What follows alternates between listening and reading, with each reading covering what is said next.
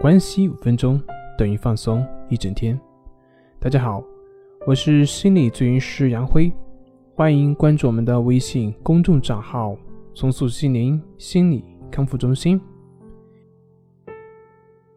今天要分享的作品是如何面对焦虑、抑郁等这些负面情绪对自己的影响。焦虑症患者呢，经常在症状出现的时候会感觉到焦虑、压抑、恐惧等等这样一些负面的情绪，而基本上所有的人的解决问题的方法就是试图用自己的意念去压制这些不好的感觉、不好的情绪。但是实际上，我们发现我们所感受到的这些压抑、焦虑本身，它只是一种感受。那你试图用一个念头或者是一种想法去解决这个感受、这个存在，那你觉得你会获胜吗？举一个比较形象的一个比喻，就是我们用自己的左手和右手互相打，请问哪一只手能够获胜呢？那我们在面对这些症状感受的时候，试图去压制的这些想法也是一样的。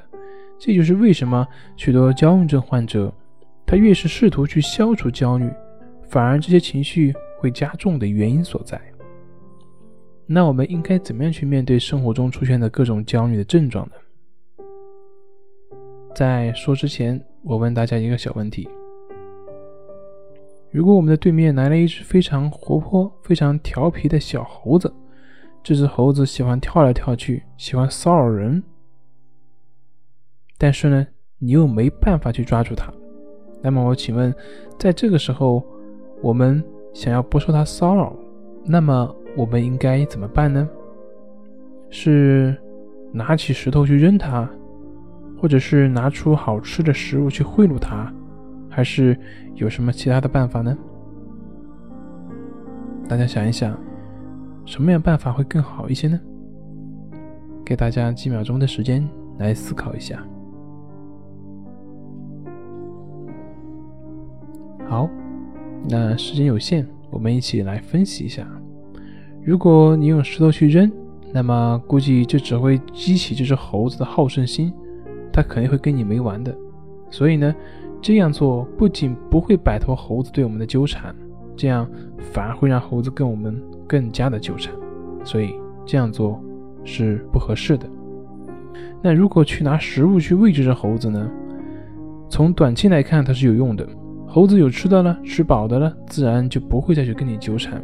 但是从长远来看，这只猴子知道你有吃的，所以只要它饿的时候，它就会来找你闹，这就会形成一种条件反射，也就是它只要饿了，它就会找你闹，然后逼着你给它吃。从长远上来看呢，还不如上面那条，至少它不会让猴子老是去纠缠你。很明显，那么以上这两个方法是不合适的。那我们来看看还有没有其他的办法呢？其实很简单，你只需要不去理会那只猴子就可以了。只要你完全不去理会它，它可能在刚开始的时候会表现出对你很有兴趣，会时不时的去骚扰你。但是随着你不理它，那么它的热情就会慢慢的消退，也就会慢慢的不再去骚扰你。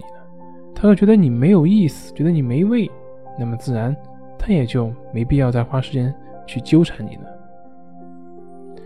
其实呢，对这只猴子是这样，那么对我们的症状呢，同样也是这样的。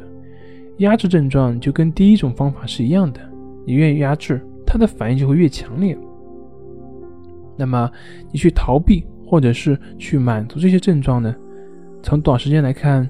或许能够有效，可以缓解你的内心的一些冲突，但是从长远的时间来看的话，问题并没有得到根本解决，它还是会容易复发。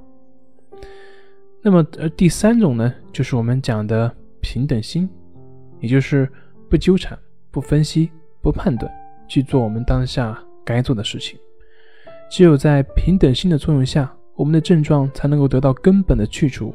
而我们的关系法的作用呢，也就是通过这样的方式所产生的。好了，今天就分享到这里，咱们下回再见。